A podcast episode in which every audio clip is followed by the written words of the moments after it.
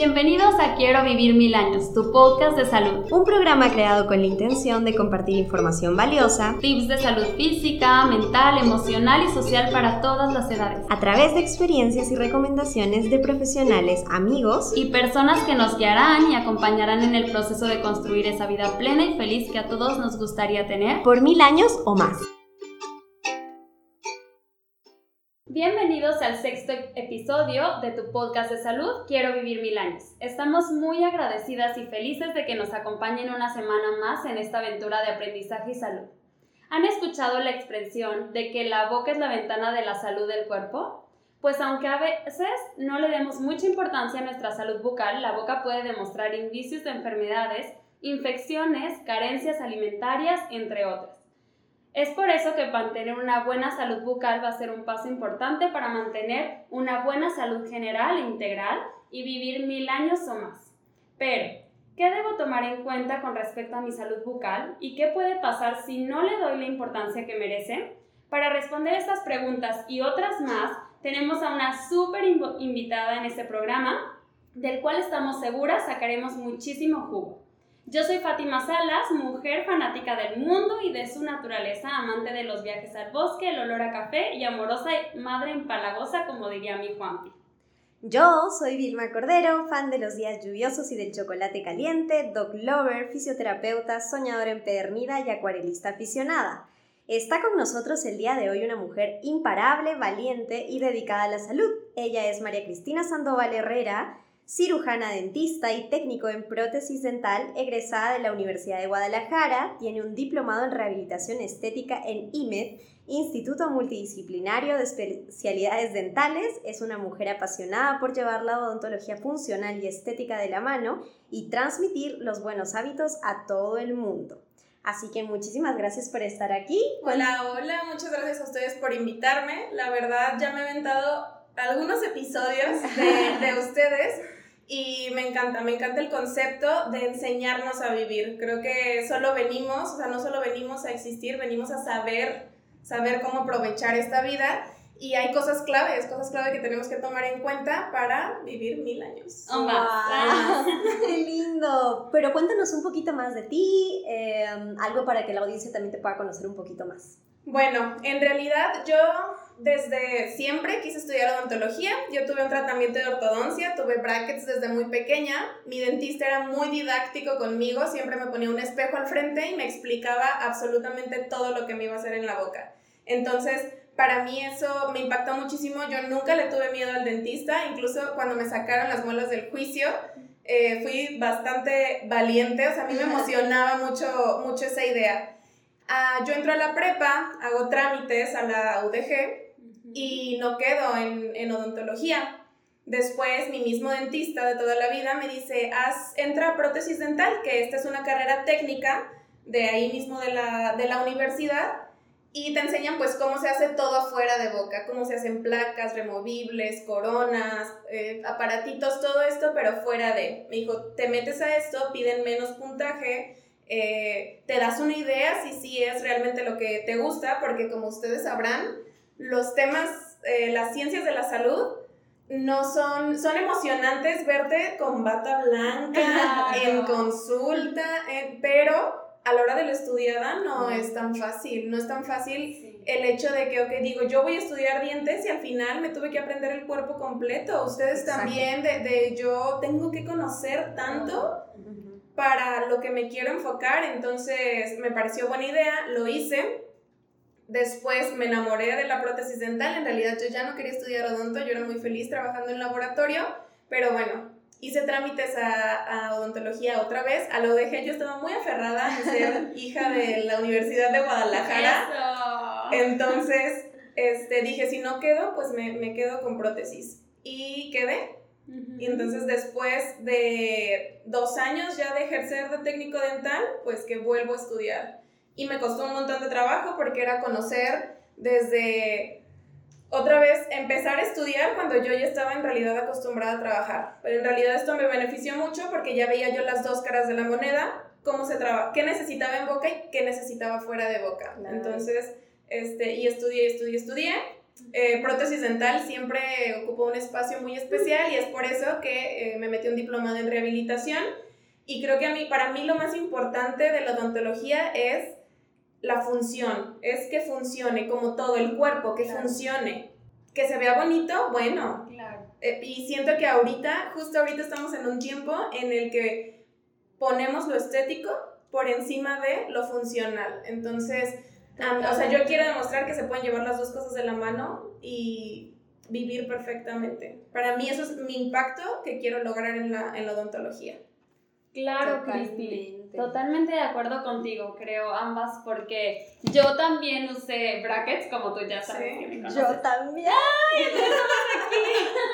Pero lo mío era más estético que funcional y de repente, incluso cuando se volvió más estético, dejó de ser algo funcional y entonces como que mi mismo cuerpo dijo, es que esto no te funciona. Y después me quedé con la idea de, a ver, si es más estético que funcional, me acuerdo que perfecto tú me dijiste alguna vez así de que no, espera, ¿qué te van a quitar? ¿Qué? y yo así de, no dejo que me lo hagan. entonces sí era como, bueno, este, entonces, totalmente de acuerdo contigo. Sí, totalmente. Yo también usé brackets. Debo admitir que en el primer episodio dije que no quise ser odontóloga por esa experiencia. Así que bueno, este, pero, pero eh, sí es cierto que, como tú dices, o sea, puede que sea la boca y lo veamos como solo la boca, pero implica todo el cuerpo. Y por eso, de hecho, estamos en este episodio, porque vamos a ver cómo impacta la salud de la boca en nuestra salud en pues general. vamos aprendiendo. Exactamente. Entonces, pues vamos con todo. Ok, bueno, Cristi, ¿qué involucra la palabra salud bucal en su totalidad? Salud bucal, para mí hay muchísimas definiciones, pero para mí la idea de salud bucal es ausencia de dolor, ausencia de molestia, creo que es lo más importante. Cuando a uno le molesta algo, ya eso ya se aleja totalmente de la salud. Muchas veces solemos vivir con dolor, estamos acostumbrados a vivir con dolor, con esa sensibilidad, con esa ah, molestita, que a veces me punza pero se me quita. Entonces, la ausencia de dolor y que las cosas sirvan para lo que son. Entonces, en este caso, los dientes son para masticar, para digerir, ¿sabes? Para ayudar a la digestión y de ahí se viene todo un proceso muy impresionante que hay un dicho que, que eres lo que comes, pero yo diría que más bien eres lo que, o sea, lo que absorbes. Claro. Porque no nada más puedes comer mil cosas y llevar la, la dieta muy saludable, pero si tú, si tu boca, si tus dientes no hacen esta función de masticar, de hacer bien el bolo alimenticio, para que siga al siguiente paso que va a ser la digestión, no vas a absorber correctamente todos los nutrientes que tiene esa buena alimentación por la que tú te estás esforzando. Entonces, esta parte de que no, no haya dolor y que funcione, funcione correctamente. Claro, no, totalmente todo el sentido. Pero a ver, entonces, ¿qué nos puede indicar que tenemos un problema de salud bucal? Okay. Eh, creo que normalizamos, como les decía, mucho ciertas, ciertas molestias, que de repente no tengamos al tomar agua helada que nos dé ese enchiloso, esa sensibilidad, que de repente mordemos algo dulce y nos duele es justo un diente, así como una punzada. Y después de que, ah, pasa, o sea, tal vez lo mordí mal. No, no, es por ahí. O que por el contrario, ahorita que dices eso, subestimamos ese dolor y es como, ay, a lo mejor traigo ahí algo, pero ya pasará. No, entonces no sabemos a todo lo que nos puede llevar, que ahorita vamos a adentrarnos para que nos expliques. Entonces, aparte de, esta, de estos indicadores, estos dos que nos das, tanto tomar agua como como este, masticar algo y nos duela. ¿Hay otros indicadores de algún problema de salud? Sí, claro, eh, son principalmente es las encías. Las encías van a demostrar, hacerte ver muchísimas cosas. Hay las enfermedades periodontales, que despuésito de la caries es de las enfermedades que más nos abruman ah, como sociedad. Es el, la gingivitis, periodontitis, esas son enfermedades periodontales, enfermedades de las encías, que son cuando nuestras encías empiezan a verse enrojecidas, empiezan a inflamarse, empiezan a sangrar con el cepillado, de repente normalizamos, normalizamos ese tipo de cosas, que lavarte los dientes te sangre un poquito y escupes y dices, me, me, tallé muy fuerte, que sí, también es un tema que vamos a tratar, cómo cepillar, cómo cuidar esa parte, pero es el, las encías te van a demostrar cómo, cómo están. Las encías deben de ser de un color rosita, depende del color de tu, de tu piel. Para las personas que son muy morenas suelen ser un poquito más oscuras. Hay algunas personas que suelen tener sí ciertas pigmentaciones, pero nunca inflamado. Nunca inflamado y nunca sangrar, eso no nos va a ayudar. Ok. Y qué importante porque sí he escuchado, de hecho me pasaba, me pasó en una cierta ocasión de que sí pasa esto de que sangras y dices, ah, pues fue muy fuerte. Y luego vas al dentista y te dice, no, no va por ahí, ¿no? Pero sí. Ahora, ¿qué tan común es que las personas padezcan de estas enfermedades que mencionas aquí en México por descuidar su salud bucal? Bueno, en México y yo creo que en todo el mundo, las caries, yo creo que todavía, me atrevo a decir un poco que está arriba de la obesidad. O sea, la obesidad es el, tiempo, el tema que más nos, nos abruma como, como sociedad. Pero pues la caries también... Me atrevo a decir ahorita que dices eso, que, que, creo que es porque es más visible que la boca. Claro. O sea, yo me doy cuenta que una persona padece obesidad de aquí a kilómetros, ¿no? O sea, metros, pues. Este, y, y si no inspecciono la boca de alguien, no me puedo dar cuenta de este problema que tenemos en la sociedad. Entonces, probablemente por eso, pero sí, sí te Sí, exactamente, o sea, porque no, no es una zona en la que pues nos gusta estar, estar viendo, o sea, nos gusta estar exactamente como, por ejemplo, o sea, hay mucha información sobre el cáncer de mama y el explorarte y el verte entre el espejo y cuando ustedes han escuchado que es importante también realizarte periódicamente un chequeo en la boca y revisar tus labios, revisar tus cachetes por dentro, revisar tu lengua, hay cambios de color, hay inflamación, este, algo duele, algo apareció y no se quita, toda esa parte, o sea, ¿qué, qué tanta información se nos ha dado sobre, sobre eso? Sí. Entonces, la caries es principal, el primer problema que, que nos abruma. Después de eso, son las enfermedades periodontales, las enfermedades de, de, las, de la encía. Y a esto, pues también, junto con enfermedades de las encías, va, mm, si no se trata, a empezar a perder dientes. Ese es el, el siguiente paso. Todavía la enfermedad de las, de las encías, tanto como la caries, los dos, es déjalos avanzar y vas a perder tu diente. Claro, fuerte. Fíjate que aquí quisiera preguntarte si hay algún factor eh, como genético que, que, que contribuye a esto, no sé, como que pudiera hacernos ser un poquito más conscientes de si mi papá lo tuvo, mi mamá lo tiene, tengo que cuidarme más como en otras enfermedades. Claro, sí, también igualmente sucede en la boca, también hay un factor genético en enfermedades periodontales. Regularmente, si tus papás ves que, que, perdieron dientes, y antes yo creo que se normalizaba mucho, y de hecho hay un dicho de, de un hijo, un diente, toda esa parte, entonces es hacer consciente esto de que no, no es normal. Entonces las enfermedades periodontales sí tienen ahí su, su carguita genética, obviamente también, es como todo multifactorial. En el caso de las caries hay bocas que son más propensas por la acidez que, que presentan. Entonces también es, es esa parte. Sí, les comento, sí es el factor genético, pero también mucho está en nuestras manos, mucho está en nuestras manos y en, y en nuestros hábitos. Entonces es más ahí en donde se aboca este, este problema. Pero siempre, papá, o sea, si tu papá es diabético, pues tú llevas ahí... Como en todo, ¿no? Una, un momentito. Claro. Y abarcando un poco más el tema, existen algunas enfermedades crónicas degenerativas que ya padezca una persona en las cuales debe haber mayor supervisión de la salud bucal y si es así, ¿por qué? Sí, específicamente eh, las personas que son diabéticas, esas personas tienen un índice enorme de desarrollar una enfermedad periodontal. Esto es por toda esta parte hormonal, que, todo este cambio hormonal que se da, todo, todos el el azúcar que ellos son, o sea, su problema que tienen, claro. todo esto genera también una incidencia altísima en la enfermedad periodontal. Entonces recordemos, nada más para que quede claro, las enfermedades de las encías empiezan primero como gingivitis y después saltan a periodontitis. Que gingivitis es solo inflama, sangra, molesta. Eh, periodontitis ya es cuando por la misma inflamación se empezaron a destruir todos los tejidos que agarran a nuestros dientes, se empiezan a aflojar y los pierdo.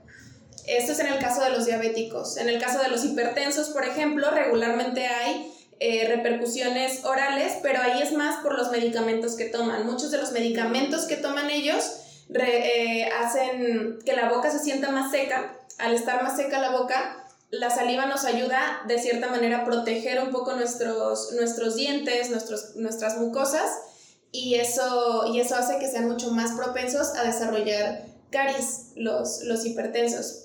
En el caso, bueno, esto es una condición más que una enfermedad, en el caso del embarazo, el embarazo también por esta boom de hormonas que hay en esa etapa, también es muy importante sus, sus limpiezas. No es normal que en el embarazo perdamos, perdamos dientes. Ahí es muy importante también cuidar mucho esta, esta inflamación, esta enfermedad de las, de las encías.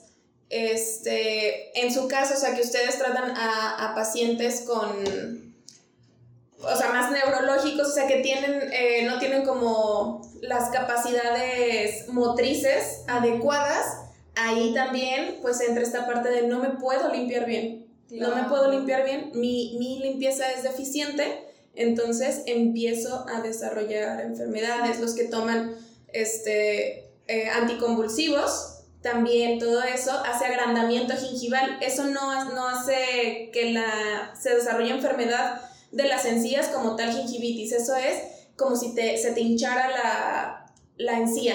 No sangra, no, no salta periodontitis, es solo muy, muy hinchada. Entonces, yo creo que aquí lo importante, o sea, nos podemos poner a hablar de enfermedad por enfermedad, pero aquí lo importante es siempre, yo tengo una condición, qué medicamentos tomo, de esos medicamentos visitar a mi odontólogo y qué repercusiones orales puede haber, o yo tengo una condición, qué repercusiones orales puede, puede haber.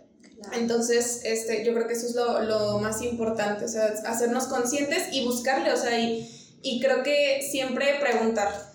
Sí, totalmente de acuerdo. Creo que, creo que como tú lo mencionas, si ya hay una condición, siempre sí o sí hay que, hay que revisar toda la salud integral, porque si una parte está afectada, seguramente todas las demás pueden tener repercusión, ¿no? Entonces, si ya tenemos alguna condición o enfermedad, es necesario como revisar otros puntos para poder asegurarnos que todo lo demás va, o sea, está dentro de, de la normalidad, vaya. Y no vaya a suceder que, que, nos vayamos como a sorprender después por la mayor probabilidad de padecer alguna de estas enfermedades. Justo. Muy bien, eh, y entonces, por ejemplo, Cristi, ¿cuáles serían algunos de, eh, de, los signos de alarma, así que tú ya digas como muy puntuales, que me hacen necesitar acudir con un odontólogo? Ok, primero, este, cuando nosotros empezamos a notar que nuestros dientes comienzan a cambiar de color. Todo el mundo piensa que, que las caries se van a ver cafés, pero en realidad las caries empiezan con una mancha blanca. Okay. Entonces, siempre pues aprender a, a, vernos, a vernos enfrente del espejo y, y notar este, algunos, los cambios que puede llegar a ver, eh, asimetrías faciales que empezamos a ver que de, de un lado este, nos vemos como más grandes que de otro. Eso puede darse a que no se está mordiendo de manera adecuada y estás trabajando más un lado que de otro. Entonces es cuando tú solo haces repeticiones, haces ejercicio, solo haces repeticiones en un músculo, ese va a ser el que va a estar más grande. Entonces yo creo que aquí, lo, y, y, es bonito pues darte este tiempo para ti de verte, de verte frente al, espejo, frente al espejo y decir cómo, se, cómo está mi cuerpo, qué se siente, qué ha cambiado. Entonces, obviamente dolor, cualquier sensación desagradable, no normalizarla, nunca normalizarla. Hay veces que nos duele. Este, empieza ahí un proceso carioso, nos molesta, ya después deja de, de doler. Nuestro cuerpo es tan sabio que aprende a, trata de sanarse solito. Entonces puede llegar a, a frenar la caries. O sea, la caries ya no va a estar activa, pero va a seguir ahí va a llegar, si tu alimentación sigue siendo deficiente, bla, bla, bla, ese va a ser, va a ser como un punto débil en donde otra vez va, va a regresar. Entonces, nunca, nunca normalizar un dolor. Algo me molesta, voy a, voy a consulta, voy a ver qué, qué tengo. Un sangrado, también el sangrado de, a la hora de cepillarnos, a la hora de, del hilo dental, toda esa parte, poner, poner mucha atención. En pequeños, hay muchísimo más cuidado con las manchitas blancas. Hay una caries muy llamada caries del biberón, porque los niños se acuestan se duermen con el biberón eh, puesto, o sea, se arrullan y se dejan el biberón. Y pues al ratito sus dientitos de enfrente llenos de caries. Y entonces son, son dientes que se pierden tempranamente y eso afecta a los grandes que vienen, que todavía no es su tiempo, su tiempo de salir. O después el niño tiene que usar sus coronitas, entonces sus coronitas metálicas. Ahorita hay unas muy estéticas, pero las más comunes son las metálicas. Y aquí ya te metes pues a un impacto también emocional, del, niño. O sea, si a uno le afecta, si a uno de repente dices, ay, ya me veo los dientes más amarillos. Claro. Imagínate a un niño y de repente pues en los niños se...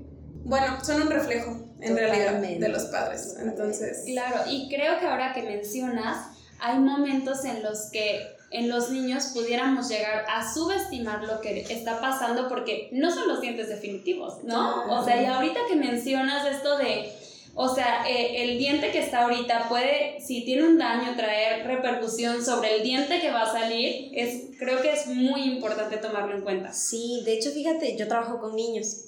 Es el área en que estoy como más metida. Y ahora que lo mencionas, de verdad que he visto fácil en, ¿qué será? Creo que en casi todo alguna manchita blanca. Así que este episodio va a ir directo a todas mis mamás. A todas las mamás. Sí, totalmente. También, ya que nos metimos en el tema de los niños, el tema del chupón, de, o sea, no, no hay que este, ver como que es súper malo y todo porque... Satanizarlo. Satanizarlo, exacto, satanizarlo, sí. Entonces, eh, el chupón, o sea, puede ser un, un, calmante, o sea, puede ser un calmante y más, o sea, yo lo viví en mis sobrinas más, en una mamá primeriza, puede ser. Tu mejor amigo. Un altar, exacto. Eh, pero llega una edad en la que ya no está padre, ya no, ya no nos, no nos ayuda al correcto desarrollo de la, el maxilar y la mandíbula del, del pequeño. Entonces, es, es, esa parte también de ver como todas estas parafunciones, todos estos hábitos de chuparse el dedo, pues modifican eh, el hecho de morder cositas. Justo hablaba con, con una amiga se pusieron súper de moda, no sé si todavía estén de moda. Ajá. Pero para los niños que tienen ansiedad para ansiedad o que les están saliendo los dientes, unos que hasta se ponen de collarcitos divinos, que son de hule y son como unos legos de hule. Sí, como para integración sensorial. Exactamente. Es esa, esa parte, bueno, no sé si ustedes lo, lo utilizan para algo, tenga alguna función, pero pues ahí si se lo das al niño tanto, tanto tiempo y se lo das como una herramienta al que él puede recurrir cuando tenga un momento de estrés, a ese niño le estás regalando que rechine los dientes de grande. Le estás regalando que tense tanto sus, sus músculos y que sea, bueno, la palabra es sea bruxista, que bruxe los dientes, que talle, que rechine. Le estás regalando una, una parafunción. Claro. Entonces hay que tener cuidado justo con, justo con, eh, con, estos, con estos elementos que de repente algo se pone de moda y todos van a comprarlo. También hay unas, perdón, hay unas collares de perlas de Ajá, sí, los ah, mordedores famosos. Ajá, super fans y se ven divinos. Pero, pues, ¿por qué olvidamos como la old school de darle su mordederita con su hielito y frillita y pues nada más mientras pasa ese, ese proceso? O sea, hay que ser cuidadosos con los los hábitos. Y con los nuevos productos, ¿no? O sea, nuevos productos que salen de moda, como lo mencionas, pero que, que aún no sabemos qué hay detrás. Yo estoy segura que el chupón no se, no se inventó con, la, con, la, con el afán de decir, déjame que te cheque los dientes, ¿no? O sea, Tal vez un odontólogo lo, hizo, y dijo esto, me va a dar mucho trabajo. Ya sé. Sí. justo veía también, hay una cosita que es como una guarda, como una, sí, como una guarda que se pone y que es para los niños, justo de que si tu niño no se deja cepillar los dientes, bla, bla, bla, porque sí, o sea, sé de primera mano que es un batallar de repente, que solo se lo ponen, lo prendes y vibra. Y hasta tiene luz azul. ¡No! Para que, para que no se le manchen, para blanquearle los dientes.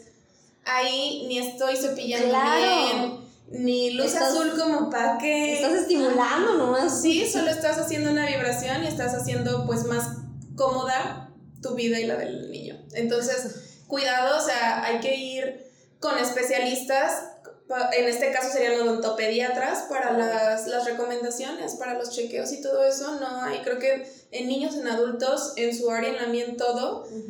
no hay que hacerle tanto caso al, al internet. Los papás tenían razón. Los papás tenían razón. Sí, claro. Además que fíjate que también creo que para recomendar algo, o sea, por ejemplo, eh, yo he escuchado estos triángulos y otras herramientas que las recomiendan para la parte de integración sensorial, pero es un trabajo en equipo como siempre lo hemos dicho, ¿no? O sea, puedo recomendarlo, pero si es que el odontólogo me, me da luz verde, o sea, todos trabajemos juntos, ¿no? Pero ahora mi pregunta va hablando un poco ya que nos metimos a los niños. Eh, los chupones y biberones, estos ergonómicos o que se venden como ergonómicos, ¿podrían ser una mejor opción? ¿Cambian algo o no? Es más cómodo, es más cómodo para los niños, que eso yo creo que es un, un gran beneficio. Estos que se parecen mucho al, al pezón y toda esa parte, creo que beneficia también a las mamás que hacen como esta alimentación mixta, que dan fórmula y, y amamantan.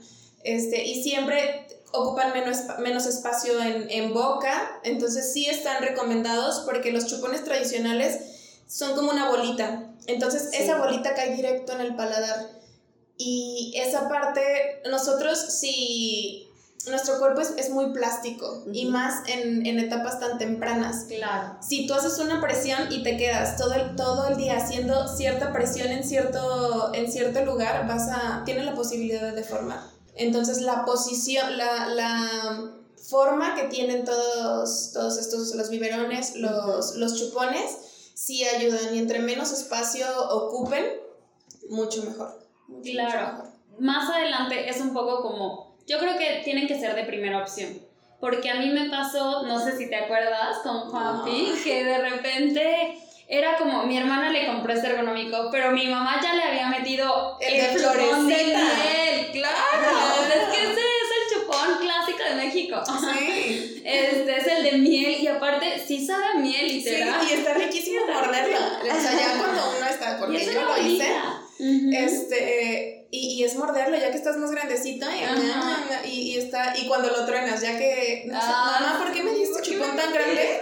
Porque yo me acuerdo perfectamente de agarrar y lo tronaba y toda Oye, esto va para mi mamá. Ah. Sí, mamá. Por favor, sí, ya sé, claro. Entonces yo creo que tienes que introducirlo desde antes, porque si no es un cambio, es como si a un niño le das azúcar, ¿no? O sea, ya después, si, si le das comida con azúcar, después la comida sin azúcar va a ser, ¿qué me estás dando? Claro, dale su, su papillita con sal y pues va a estar acostumbrado a todo este tipo de sabores. Entonces, sí, tratar de, y poco a poco, ¿sabes? O sea, siento que las personas, o sea, los, los adultos, nuestros más adultos que nosotros, eh, son, tienden a ser como muy, muy sus tradiciones, ¿sabes? Y muy, esto me funcionó y, y luego se sacan las de, ¿estás traumado? ¿Te traumé? No, no te traumé. Ah, sí, claro, sí, claro. ¿Saliste bien? ¿Saliste bien, sí o no? Sí. Y sí, pero pudo haber estado chocolate. Ah. pero, pudo haber sido mejor. Entonces, si tenemos estas, estas herramientas, hay cosas de antes que siguen, que siguen funcionando, que siguen vigentes, pero hay cosas que podemos educar a, a, los papás que creo que de repente están muy involucrados, o sea, los abuelitos que están muy involucrados en la, en la crianza y que no sea una lucha, ¿sabes? O sea, de repente hay que preferir también como la, la fiesta en paz y al final uno aprende lo que, lo que ve. O sea, que me quieres enseñar, muéstrame cómo, cómo se hace, o sea, no, no me digas. Entonces, tal vez si nosotros comenzamos a hacer esos cambios, a aplicarlos y los abuelitos, nuestros papás los ven, ven que funciona, pues ya para las demás generaciones es más fácil. Entonces yo le digo, por ejemplo, a mis hermanos que tengo, tengo sobrinas muy pequeñas y es como, es que no le digas que se tiene que lavar los dientes, lávatelos tú con él, ¿sabes? Entonces, es esa, esa parte en la que, en la que tenemos Muéstrale. que... Ajá, o sea, háblame con, con, tu, con tus acciones, o sea, no, no Es como aquella frase ahorita que dices, que dicen que, o sea, que las acciones gritan tan fuerte que no puedo escuchar las palabras que me dices. O sea, por más palabras que tú me digas, lávate, lávate, si tus acciones no, no van con esas palabras, por más que las quiero ver así. Por ejemplo, de repente me toca muchísimo y me da tanta risa y trato de no ser imprudente con los papás, pero cuando, cuando me toca ver niños y que es de, ves que te cepilles los dientes y ves que no comas tantos dulces y ves esto y el otro y aquello. Y de repente veo que los papás, ¿sabes? Están con, con su coquita. Ah, claro. O, o que los papás, o sea, después me toca, Guadalajara es muy pequeño, Me toca verlos y están con sus papitas. ¿Sabes? O están, yo veo a mis, a mis hermanos, o sea, hermanos, los quiero mucho, pero son un, un muy buen eh, ejemplo de, de, de que a veces uno, y a todos nos pasa, y nadie es como el iluminado ni nada, pero, pero uno a veces está como tan en automático que no se da cuenta de esas pequeñas cosas, de que yo te estoy pidiendo que comas menos azúcares, menos que también, no solo los azúcares, gente, no solo los azúcares y lo chicloso es lo que nos, nos crea caries. En realidad es todo, todo alimento que se queda en nuestros dientes y que se descomponga. ¿sabes? Sí. Entonces, es, los ve así como diciéndole, ves, este, y cepíllate y todo y bla, bla, bla. Y después yo sí me acerco y le digo, papá, hasta los nueve años, el, el pequeño tiene que ser cepillado los dientes por usted, hasta los nueve años. Claro. Y entonces Claro. de repente es como, ¿cómo? Porque nosotros vemos a un niño tal vez de 5 años, 6 años, es, ah, ya le sabe medio, ya no mastica, ya no solo mastica el cepillo, Sí, ya se cepilla sí. bien, pero no, o sea, en realidad un niño hasta los 9 años tiene las capacidades motrices para realizar un, cepillado buen decente, cepillado, claro. ¿sabes? Entonces es ahí cuando enseñar siempre, yo creo que con el, con el ejemplo. Totalmente. Entonces, ¿cada cuánto deberíamos tener una revisión con un dentista para prevenir todo esto? Esto de verdad no es que nosotros los queramos tener a cada rato en consulta, pero es mínimo seis meses, mínimo dos veces al año. Eso lo hemos escuchado, yo creo que desde siempre. Lo ideal, tres meses. O sea, algo de que, de que se, se puede, o sea, que se pueda hacer el esfuerzo cada tres meses. Porque en ese tiempo, o sea, puede cambiar, cambia nuestra alimentación, cambia, o sea, podemos notar cambios en, en tres meses que podemos prevenir súper, súper fácil. Entonces, riguroso, seis meses. Si de plano dices, sabes que no, no puedo, o sea, no, no puedo, una vez al año, por favor, vayan a echarnos una visitadita. Claro que sí. Pero no, no lleguen cuando algo les duele, no lleguen cuando, cuando algo molesta. Ahí ya sab- ahí para empezar ya va a salir más caro y ya probablemente su salud ya esté bastante, o sea, su salud eh, bucal ya esté bastante comprometida, ya sea para hacer, va a ser para tratamientos mucho más invasivos. Claro. Cuando tal vez yo cada tres meses, cada seis meses te hice una limpieza, te revisé, este, puse ahí en, en unos surquitos de tus muelitas que estaban muy profundos, pues ahí te protegí para que no se quede tanto alimento atorado. Ujú. Ya después, o sea, eso se puede hacer en, en corto tiempo. Ya en largo tiempo, pues va a ser más, más invasivo. Entonces, sí, sí visítenos, por favor. Ay, sí. Totalmente. Creo que acá todos los que están escuchando ya deben estar haciendo la cita con el dentista, pero Sí. ya en este momento. Pero entonces, a ver, esto es como cada cuánto tiempo. ¿Y cada cuánto tiempo es recomendable hacerte una limpieza dental?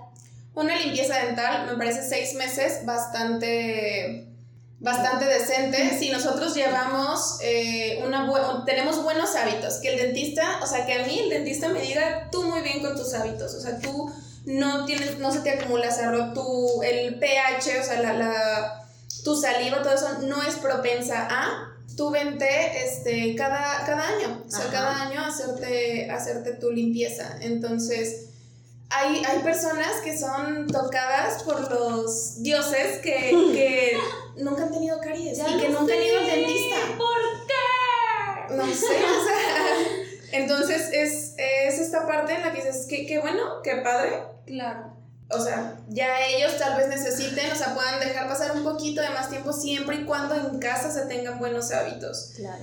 Si vas al dentista cada seis meses, cada tres meses a que te hagan tu limpieza, pero tú en casa no te limpias adecuadamente, o De sea, nada te no, sirve. no va a servir de nada. No va a servir de nada el esfuerzo que, que estás haciendo, porque al final todos hacemos un, un esfuerzo tanto emocional de agarrar valor para ir Claro. y tanto económico por, Sí. por pagar una, una limpieza. Entonces, eso es, es combinarlos y como todos ustedes también lo aplican en, sí, yo te, yo te enseño, pero en casa. Pero tú en casa tienes toda la Exacto. responsabilidad. Y se dan cuenta, ustedes se dan cuenta cuando Sí. no hacen la tarea. Totalmente. Sí, es Entonces como, también- No me engañas. Ajá. Sí, totalmente. Es como de repente llegan y ¿cuántas veces te cepillas los dientes? Tres. tres veces al o sea, y parece, y niños que parece que lo traen estudiado, tres veces al día uso hilo dental y ¿Y tú, La respuesta del padre, quizá. ¿Cuántas veces lo practicaste de camino acá? Ah, le vas a decir esto y no te olvides. Exacto, entonces esa, esa parte y también volviendo a los, a los niños, los niños tienen que visitar al dentista en cuanto salga el primer diente. En cuanto salga el, el, primer diente y cepillar en cuanto salga el primer diente y cepillar con un cepillito de dientes, no con estos dedales que con la gasita, que con nada de eso, un diente y empezamos nuestro, nuestro cepillado. Para todo eso, pues es educación y, y, y, todo esto es educación que vamos aprendiendo con las constantes visitas al, al odontólogo. Claramente. Cristi, están de moda los blanqueamientos. Muy cañón. Y yo quería tocar este tema porque está bien que estén de moda, pero yo sé que también eh, he escuchado que pueden causar también como estragos si los hacemos como mucho. Entonces, ¿tú los recomiendas y si es así cada cuánto? Sí, sí, se recomienda un blanqueamiento. También este, es algo que no hay que... Ayúdame. Satanizar. Satanizar. es que, ¿saben qué? Les cuento algo muy gracioso. Ahorita en pandemia eh, pues está todo sanitizado, ¿sabes? Y yo empecé a hacer la broma con mi sobrina de que hay que satanizarte en vez de sanitizarte. y ya mi cabeza ya no puede hacer como... la diferencia entre esas palabras. Entonces quiero decir siempre satanizar Claro, a mí me pasaba ahorita que lo mencionas como el aguacate y el cacahuate de niña, ¿no? Era como, están tan parecidos. Así es, total, pasa, pasa. Entonces, este, el blanqueamiento no es malo, no es malo. Lo que está mal es hacerlo en el momento correcto, en el, en el momento incorrecto, perdón. Está mal hacerlo en el momento incorrecto. Entonces, si tú primero quieres hacer un blanqueamiento, que voy por un blanqueamiento, pero tienes enfermedad de las encías, tus encías sangran, están enrojecidas, tienes caries, bla, bla, bla. No, no, no, pero yo quiero salir bien en las fotos. Entonces, yo quiero el blanqueamiento. Mm, ¿Sabes? Ahí, ahí no, no está bien porque estás, no estás priorizando y aparte, al, al, final, pues sí terminas dañando, o sea, sí terminas dañando un poco a tu diente. Ya ahorita ha avanzado muchísimo los materiales dentales, ya el índice de sensibilidad es muy, muy pequeño y es a veces de días, o sea, te hacen el, el blanqueamiento, a los días tú sueles tener cierta sensibilidad, usas tu pastita especial para la sensibilidad y esto se termina y tú estás, y tú estás bien. Entonces los blanqueamientos se pueden hacer hasta cada seis meses. Regularmente no los necesitamos tanto, o sea, no los necesitamos tanto ah, como las redes sociales nos dicen que los necesitamos. Entonces recordemos que nuestros dientes tienden a ser amarillitos, tienden, no, no son blancos. No son blancos. No, son blancos. O sea, no sé, ah. no sé de dónde empezó, o sea, estaría interesante descubrir de dónde comenzó esta parte de dientes blancos refri. Yo creo que viene, no sé cómo ves tú, Vilma, pero yo creo que viene de los de las Barbies y de los Kens. Ah, también. Claro, sí, dientes blancos y cuadrados, ¿sabes? Todos parejos. Cuando tenemos caninos, tenemos colmillos y están picuditos y sirven para algo. O sea, todos los dientes tienen sus funciones, los, o sea, los dientes, los centrales, laterales, caninos, premolares, molares, todos tienen cada uno su función. Entonces no sé por qué los queremos ver muy cuadraditos y blanquitos y si no se logra con blanqueamiento, carillas. Ya sé, y de hecho no sé si les ha pasado, pero ahora que se ha puesto de moda todo esto del blanqueamiento, hay mucha gente en redes que lo hace y ya hasta parece o sea, inhumano, no sé si lo ven, es como raro ver a alguien que tenga los dientes tan blancos y ves una historia y no puedes concentrarte en otra cosa. que en, sus, dientes blancos y cómo reflecta la luz. Y todo esto, y, y, quiero otra vez como tomar esta, esta parte de la función, y es, ok, tus dientes están blancos y están cuadrados, ya sea porque los modificaron eh, o porque te pusieron carillas, pero realmente esas carillas, ok, te pusiste carillas para que tus dientes tuvieran una mejor forma, no lo, tus dientes normales no te gustaba su apariencia, este, carillas creo que ahorita es, lo más fácil cuando, eh, señores, o sea, existe la ortodoncia, existen los brackets que si una le sufre, es, un, es, es temporal, es temporal para que tus dientes hagan lo que tienen que hacer. Pero si se, de repente, y en todo, queremos como las cosas muy fácil y muy rápido. Exacto. Entonces, ¿qué es más fácil y rápido? Pues ponerte carillas. Te pones carillas, pero estas carillas, si no tienen la forma que tus dientes necesitan, si no ocluyen, si no muerden una con otra de manera adecuada, al final esas carillas las vas a tronar, este, te, vas a, te vas a lastimar, eh, no vas a, a- a poder comer de manera cómoda y al rato problemas pues gastrointestinales por, por toda esta Al situación. final y no recordar ¿no? exactamente o sea no, Es no es funcional. Que sí que se puede lograr se puede lograr hacer unas carillas eh, estéticas y funcionales sí. Pero cada quien o sea hay muchas especialidades hay gente que es mejor como ustedes o sea que tú eres más bebés tú eres más neuro escuchaba el episodio con el chavo que era más a lo deportivo Oh, zapatero a. Sí. Claro. Y ahí se vincula mucho la, la siguiente pregunta. Sí, totalmente. Fíjate que teníamos formulada esta de, o ahora que mencionas esto de los ortodoncistas, etcétera, ¿cómo sé con qué especialista dentro de la odontología debo ir? Fíjate que yo he visto una necesidad muy grande en esta rama odontológica porque existan buenos odontólogos generales. Que existan buenos odontólogos generales que puedan hacer un diagnóstico completo y decir, necesitas esto, esto y esto y esto, por prioridad, esto, esto y esto, por pasos y necesitas esto, te mando para acá, necesitas esto, te mando para allá, te y saber nuestras limitaciones. Creo que es muy importante, es, o sea, aquí va, siento que más para los profesionales de, de la salud, saber que uno también tiene limitaciones y, que, y no querer abarcar todo. Es como, sí, yo, en, en su caso, sí, yo te veo a, a ti neuro y también a tu mamá, este, tal vez ya mayor y también le digo a tu primo cómo hacer bien los ejercicios en el gimnasio. Claro. De repente, o sea, no, no tenemos un cerebro enorme. Yo sé que quisiéramos y más, o sea, por ejemplo, a, a Fátima, que es con la que tengo como una relación más cercana, la conozco perfecto y yo sé que ella quisiera comerse todos los libros de todas las especialidades, de todas, y, y tendría todo el conocimiento. Pero pues la realidad es que no, o sea, no podemos, o sea, No tenemos nos, que no nos alcanza la vida. Exacto, no nos alcanza la, la, la vida. Y es algo muy ético en la salud, ¿no? Saber cómo yo te puedo ayudar hasta aquí. A mí me sucede que hay gente cercana a mí que quiere tratarse otras cosas que no son específicamente de mi rama, pero que prefieren tratárselas conmigo porque te conocen y porque, pues tú atiéndeme. Y yo digo, está bien, yo te atiendo, pero si sale de mis capacidades, entonces sí, definitivamente tengo que derivarte. Exacto. Y concuerdo bastante con lo que dices. Siempre hay una base, como el, el odontólogo general tiene que saber suficientemente con quién te, te voy a mandar, ¿no? Que creo que son la base. O sea, hemos menospreciado bastante al médico general, al fisio general, al psicólogo general, al odontólogo general, porque es como, no tiene ninguna especialidad. Oye, pero es que él sabe un poco de todo y le da las capacidades de saber con quién te voy a mandar.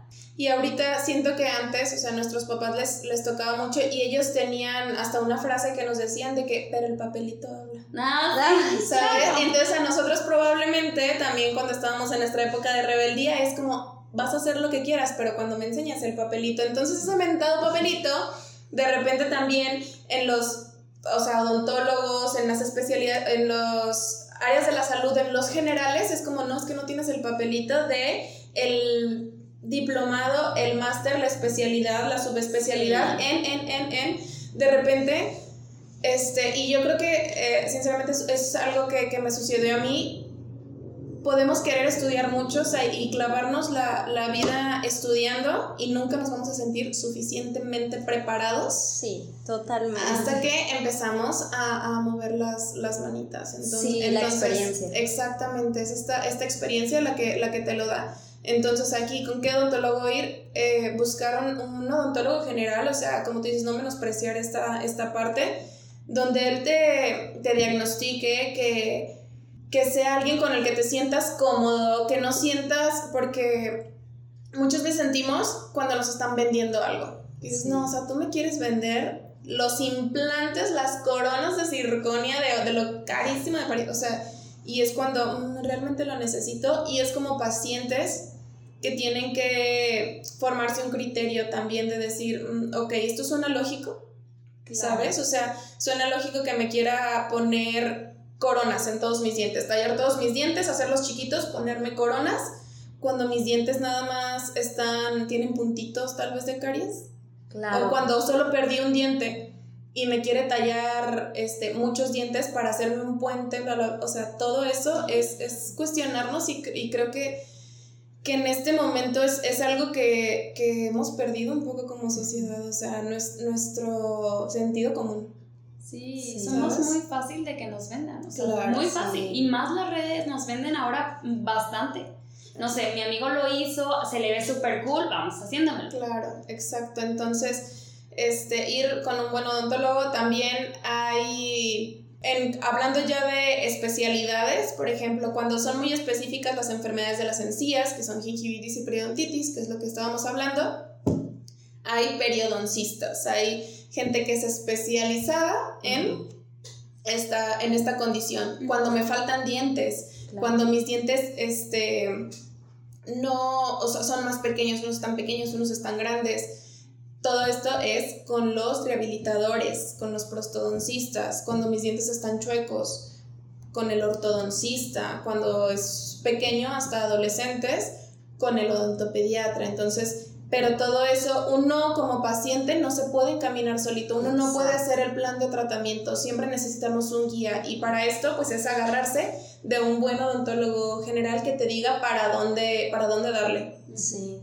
Y creo que esto va no solo para, como decías, no solo para odontólogos, para todas las áreas de la salud. Creo que tenemos esta idea de que ser todólogos y realmente hay que aprender a trabajar en equipo, y a derivar, ¿no? Porque al final es el éxito del paciente. Y al final también el sol sale para todos. Exactamente. El sol sale para todos. Si tú haces bien, tengo muy presente un consejo que nos dio un profesor de, de la universidad cuando estaba en, en odontología, que decía, si ustedes se hacen especialistas, en hacer limpiezas, hagan limpiezas toda su vida, solo limpiezas, no se compliquen, ustedes no pongan resinitas, ustedes no pongan coronas, no, solo limpien dientes bien y van a tener una vida súper próspera en todos los aspectos. Entonces, nos decía también la importancia de dormir tranquilos.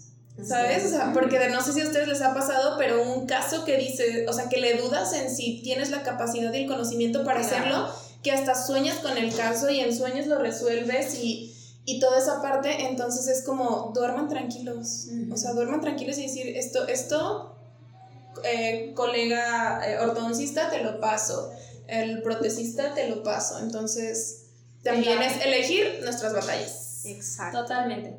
Eh, Cristi, ¿cuáles serían ahora sí ya adentrándonos, ahora sí ya vimos como todo lo duro, adentrándonos a las soluciones, cuáles serían las recomendaciones para cuidar en el día a día nuestra boca? Ok, primero yo creo que son tres, tres cosas básicas y una de ellas es demasiado cliché y es la alimentación. Mm. Para todo nos, nos dicen, o sea, come frutas y verduras y, y, sabemos que no es tanto así, no es tanto nada más como comer frutas y verduras, o sea, porque al final la fruta es azúcar también, ¿sabes? Y, y, al final las verduras, si no te las quitas bien, te van a, te van a lastimar, o sea, te van a, a provocar algo. Entonces, es esta parte de tener una alimentación balanceada. Okay. Siento que en ninguna, en ningún ámbito de, de, de la vida está bien limitarse. O sea, esto, este límite de repente no, nos hace sentir como más frustrados. Entonces, sí, come de todo. Si seas chico o grande, come de todo. O sea, lleva algo, pero que sea balanceado.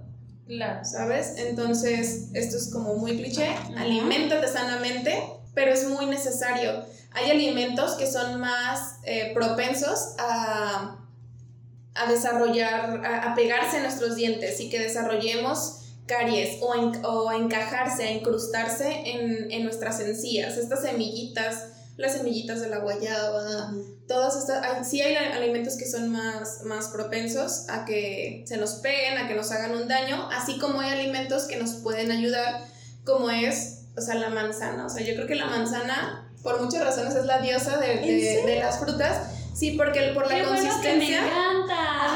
Y mi mamá me decía eso de pequeña, yo pensé que que solo nos decía para que comiera no, te digo que hay muchas cosas que dicen la gente mayor que sí tienen razón y que sí hay que mantener vigentes. Mamá, gracias.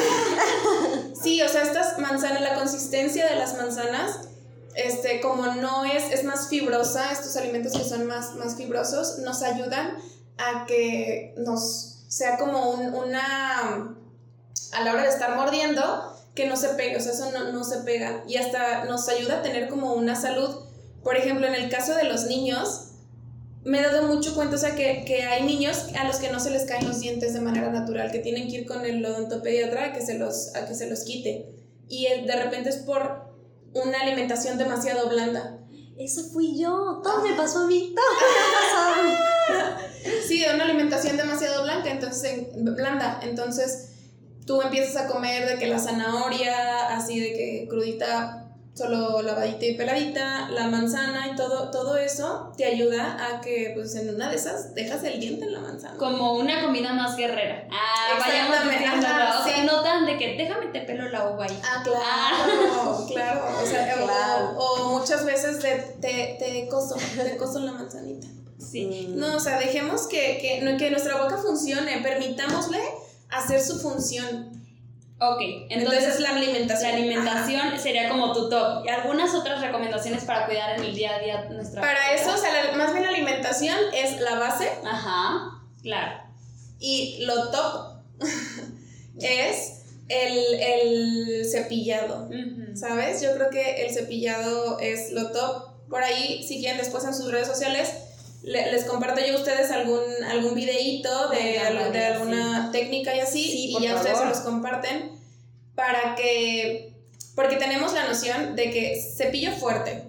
Sí. Y si suena, y si hace mucha espuma, y si soplo y huele a menta, me limpio bien. Claro, no. pero es como con todo, ¿no? O sea, por ejemplo, ¿cuántas personas no tenemos la costumbre de bañarnos con la esponja? Y es de lo peor. O sea, es como, no eres un plato para tallarte y quitarte. O sea, ¿qué te pasa? Es como nada más agarra poquito jabón y quítate el, exceso. ¿Sabes? A mí como eso me ha costado. Ah, claro. O sea, yo en el momento en el que me dieron, me, dieron esa noticia, o sea, yo, me, me, dieron esa noticia, investigué todavía, yo investigué muy escéptica de la fuente.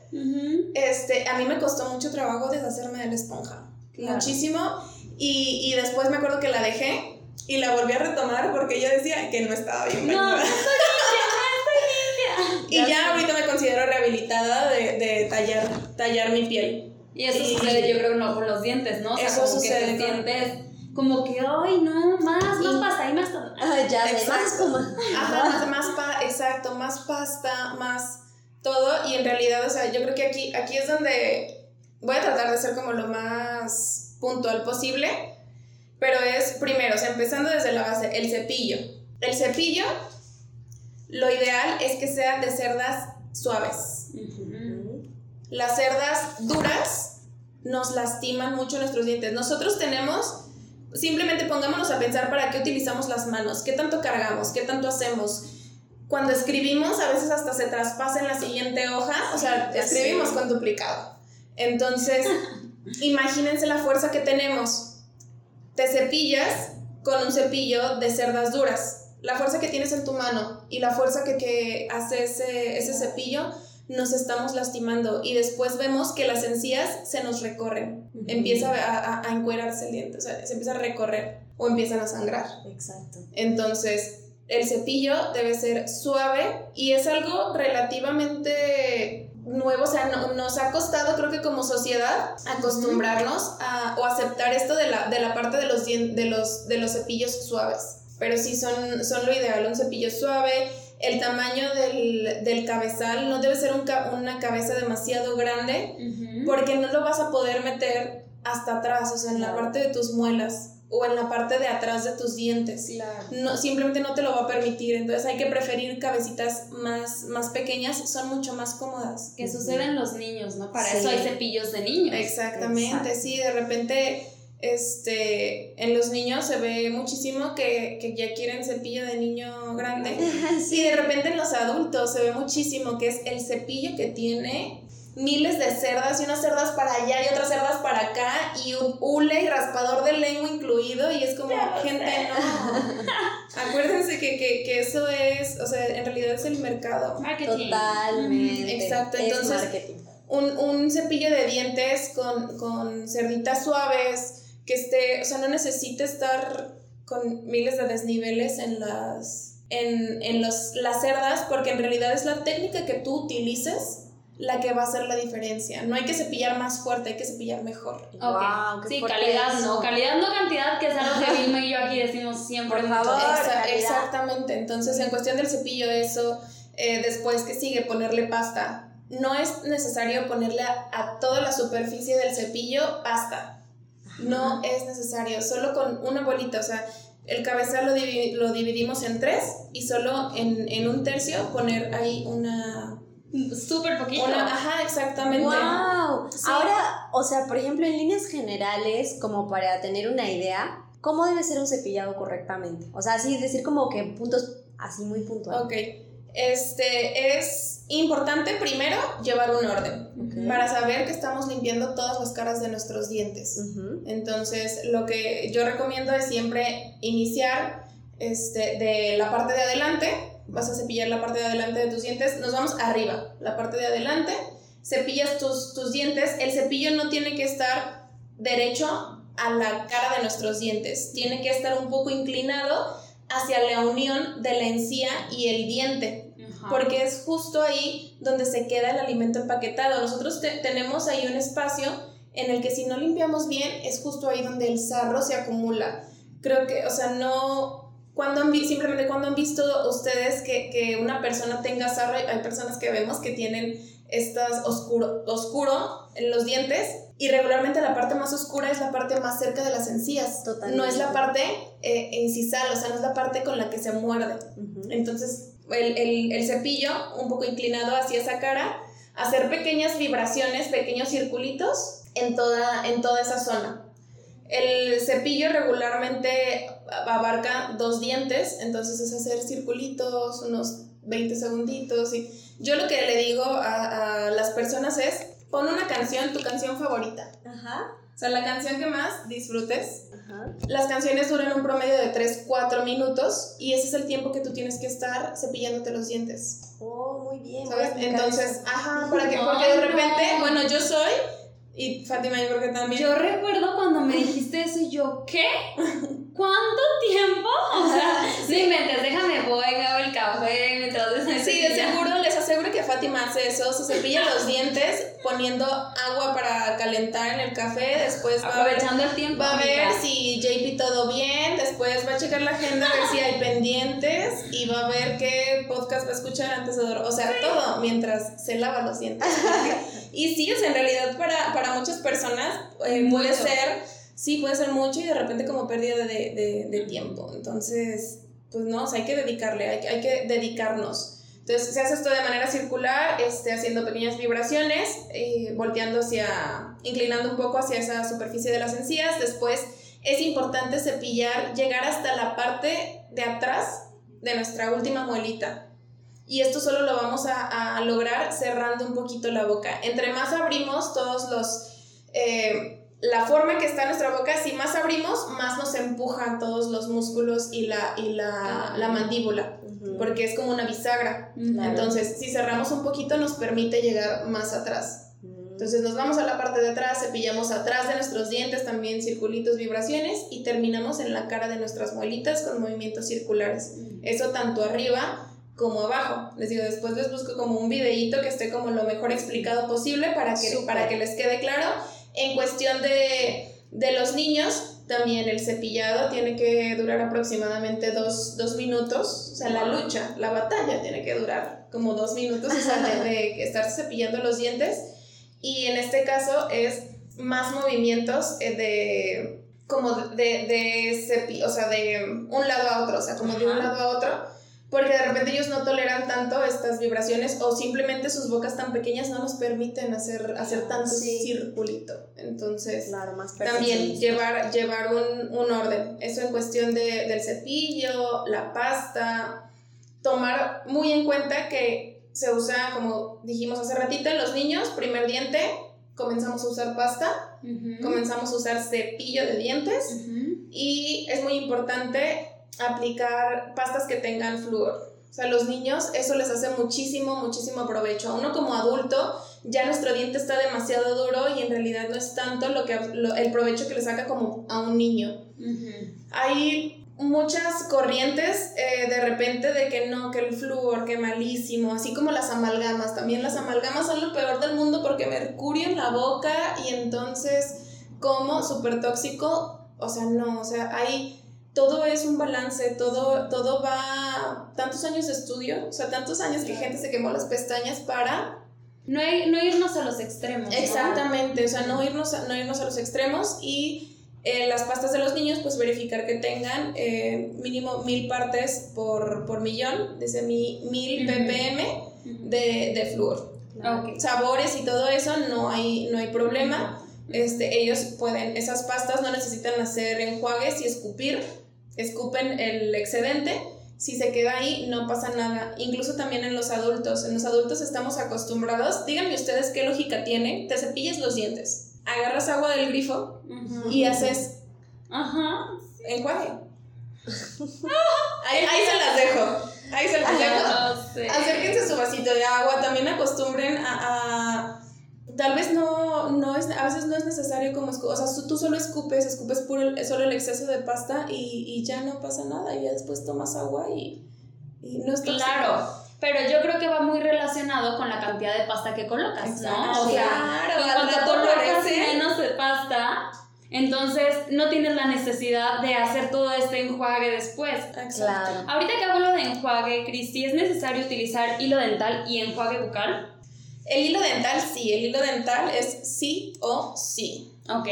Entonces también les voy a buscar un videito de el uso correcto del hilo dental porque, porque tiene, tiene su chiste. ¿Y es desde los, o sea, desde los niños? Desde los niños. Para los niños hay unos que ya están montados que se llaman flossers. Ah, Entonces, que usamos los adultos. Que, ah.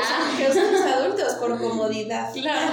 Pero, pero piensen en el impacto ecológico. Claro. Tiene, tiene plástico esta, esta parte de los flossers. En los niños es muy cómodo porque ya los quiero ver metiendo sus manotas dos, o sea, dos manos en la boca de un niño para intentar meter el hilo dental, o sea, es, ya sé. es una tarea. Entonces, eh, para los niños están los flossers, esos también usarlos siempre, siempre, siempre.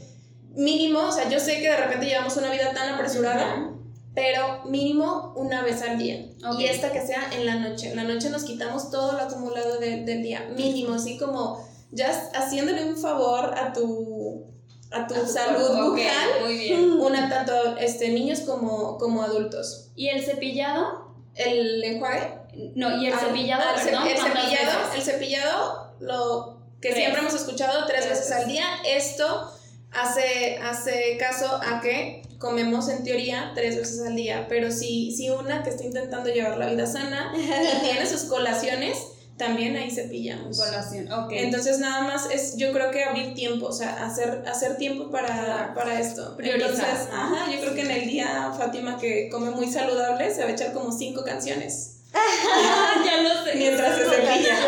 Mejor escucho un podcast. Me estás ventaneando. Aquí, aquí no es ese programa. Ah, cepillado siempre después de cada, de cada alimento, preferir que no pase más de media hora después de ingerir el, el, alimento para que no llegue este proceso de descomposición. este, ahorita me, me vino a la mente en el caso de las embarazadas, ellas tienen mucho reflujo y mucho vómito. No es recomendable cepillarse los dientes después de tener un episodio de reflujo o vómito, porque es tanta la acidez que hay en boca que entonces yo con la pasta hago como un choque totalmente de, la acidez que tenía a, todo lo que tiene los abrasivos que termina teniendo la, pasta, voy a dañar muchísimo el, el, el esmalte. Entonces, tengo reflujo, vomité, hago un enjuague, con, con, agua natural, me espero un poquito antes de cepillarme, antes de cepillarme los dientes. Mira qué bueno, no sabía esa parte. Oye, y ahora que hablamos como de pastas, eh, si quisiéramos utilizar, por ejemplo, pastas naturales, ¿estas cubren las necesidades para tener saludable nuestra boca? Eh, ahí está interesante porque debo confesar que estoy en proceso de convertirme en una ecoloca. Estoy haciendo muchos cambios en, en mi vida, pero me cuesta mucho trabajo hacer esos cambios en la salud de mi boca. Siento que hay cosas que han sido, están tan estudiadas, o sea, esto es mi, mi opinión personal y, y, mi experiencia como, más allá de ser dentista, mi experiencia como persona. Como persona. Este, y digo, hay pues tanto que se estudió y tantos estudios, tantas certificaciones, tantos permisos, tanto bla, bla, para sacar una pasta dental este, que tenga las cosas adecuadas para, para tu, tu boca. Que eso sí, hay que muchísimas pastas y estas pastas que te blanquean los dientes son súper abrasivas, o sea, no, no, no, no, no. Pero, pero estas pastas como más convencionales, o sea, por, por ejemplo, las que son totalmente blancas, las que no tienen como tantos de que tricolor y así, las totalmente blancas son, son, son buenísimas. Pero en cuestión de todos estos productos naturales que se están poniendo muy, muy de moda, Mm, en el caso específico del carbón activado, evítenlo por completo. Si tiene carbón activado, es demasiado abrasivo para, para, nuestro esmalte, para, para la, la, cara, o sea, incluso la cara, para todo lo que lo, lo que lo utilizan el, el simple fuerte, es muy, es demasiado, demasiado fuerte. Imagínense que ustedes pasan una lija de agua en sus dientes. Claro, ¿sabes? Si es algo, si es algo que te, que te ayuda a exfoliar la piel. Sí, es lo que te iba a decir, es como estar exfoliando tus dientes, o sea, exfoliar tus huesos. O sea, es como. Es como, es como usar estropajo cuando te Todo eso, sí, claro. Entonces, todo esto natural. Hay, hay unos nuevos que, que les, les prometo que voy a, voy a, probarlas y les voy a mandar mi, mi opinión. Pero hay unos que vienen en, en pastillas. Vienen en pastillas, ah, me parece. Me parece que tienen como ingredientes naturales o como más, este, más amigables, más que el bicarbonato, que en cierta medida que el aceite de coco, todo eso, y esos no tienen empaque, solo es la, la pastita, o sea, tú tallas tu cepillo, obviamente es, solo tu pasta porque es tu cepillo. Claro. tallas tu cepillo, haces una pastita y te limpias.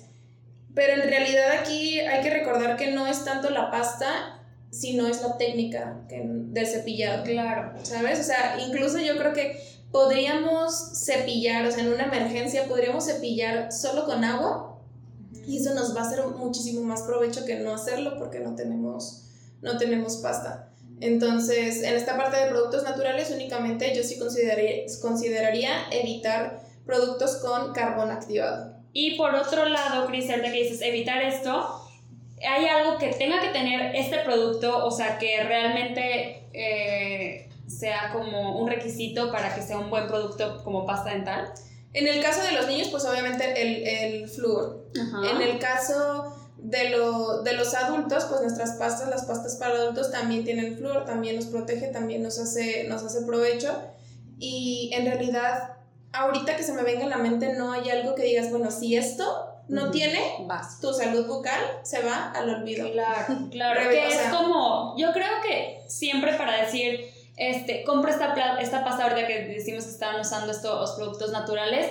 Más que decir compro esta pasta, yo estoy más apegada a decir, veo los ingredientes que trae y a partir de ahí decido si la compro o no, ¿no? Exactamente. Sí, por ejemplo, estas pastas, hay pastas que ya tienen carbón activado, que incluso las, las sacaron marcas grandes sí. de pastas. Y el milagro, ¿no? El milagro de Y es que se puso tan de moda que ellos se vieron en la necesidad de también sacarlo, de también entrar en ese, pues en ese carrusel. Otra vez, marketing. Ah, exactamente. Este, en el cuestión de las, las pastas que, que, blanquean también son muy abrasivas. Para, que, para que logren un blanqueamiento, obviamente este blanqueamiento es superficial y, y en realidad estas pastas quitan las manchas, pero las manchas del café que me tomé en la mañana estos, no quitan las de años las, ajá, las manchas de los 10 años que llevo tomando café. Ay, no me digas eso del café. Amiga, yo soy amante del café y he tomado, o sea, no, no pienso dejar el café.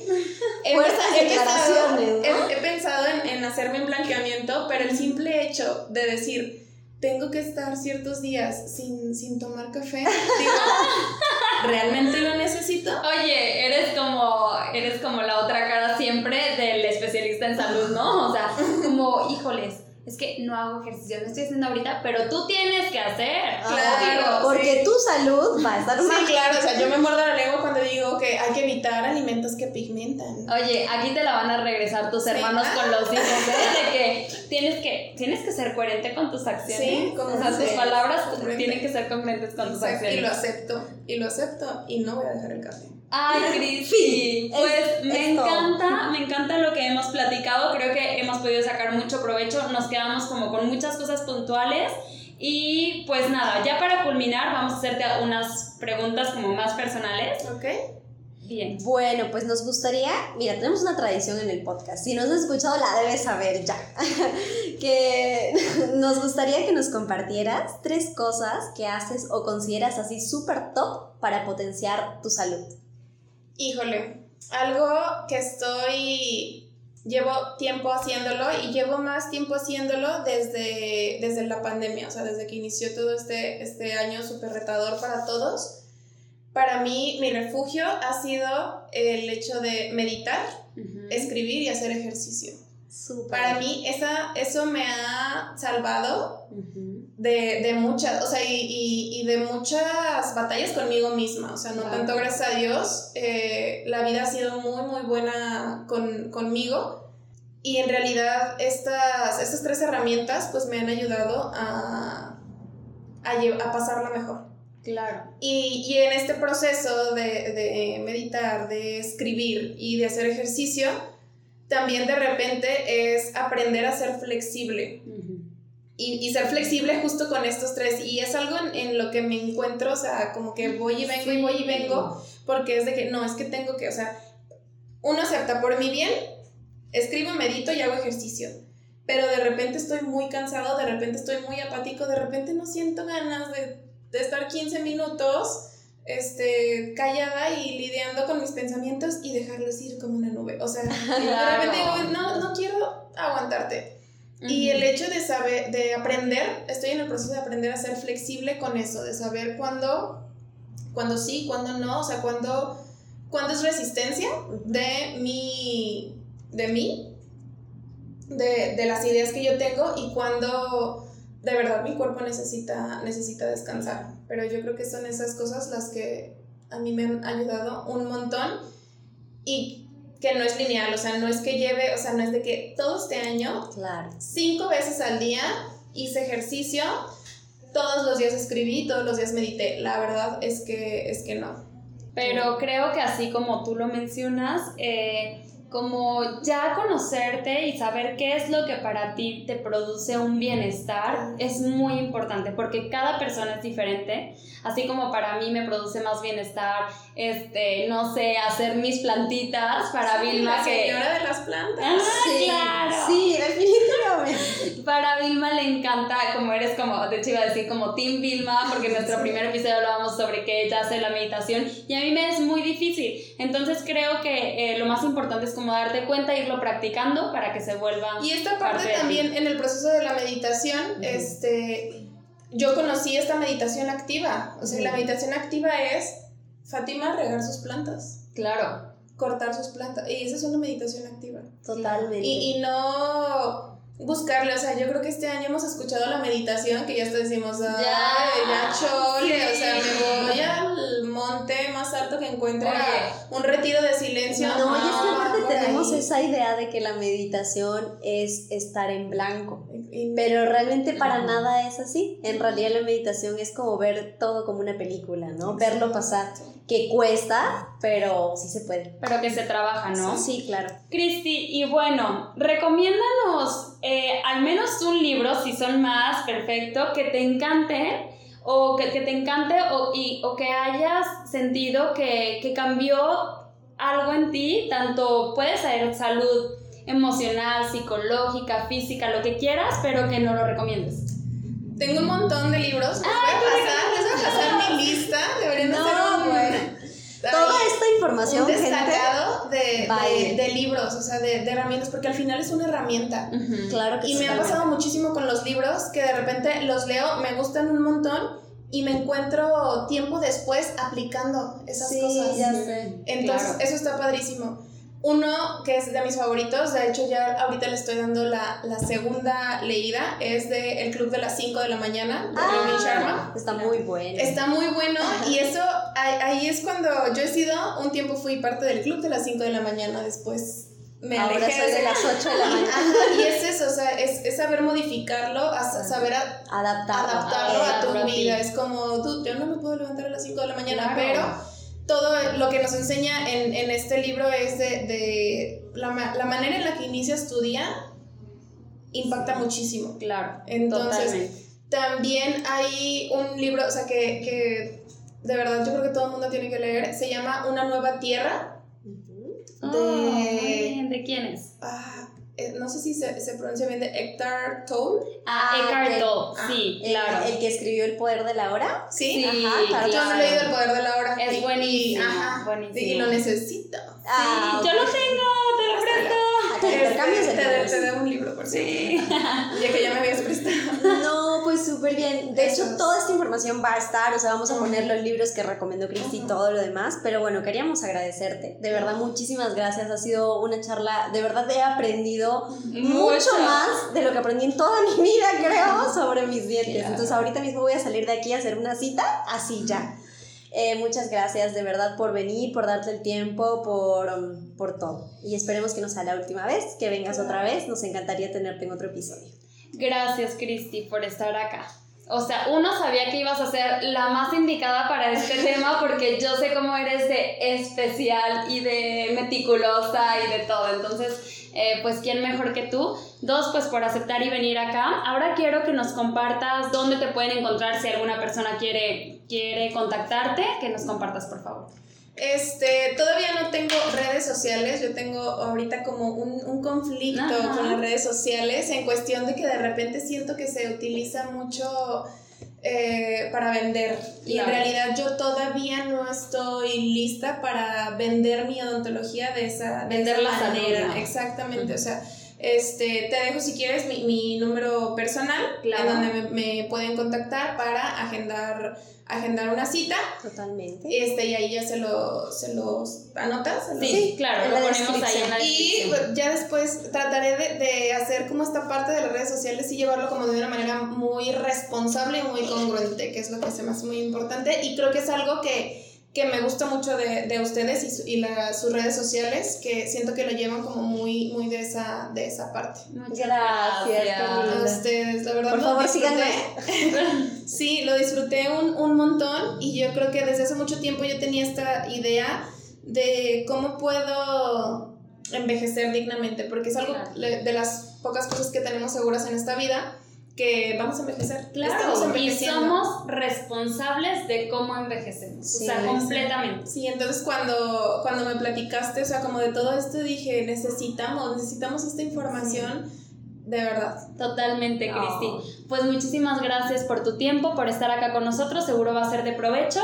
Bueno, ahora quiero recordarles que pueden encontrarnos en redes sociales como Quiero Vivir Mil Años con I, bueno, N-I-O.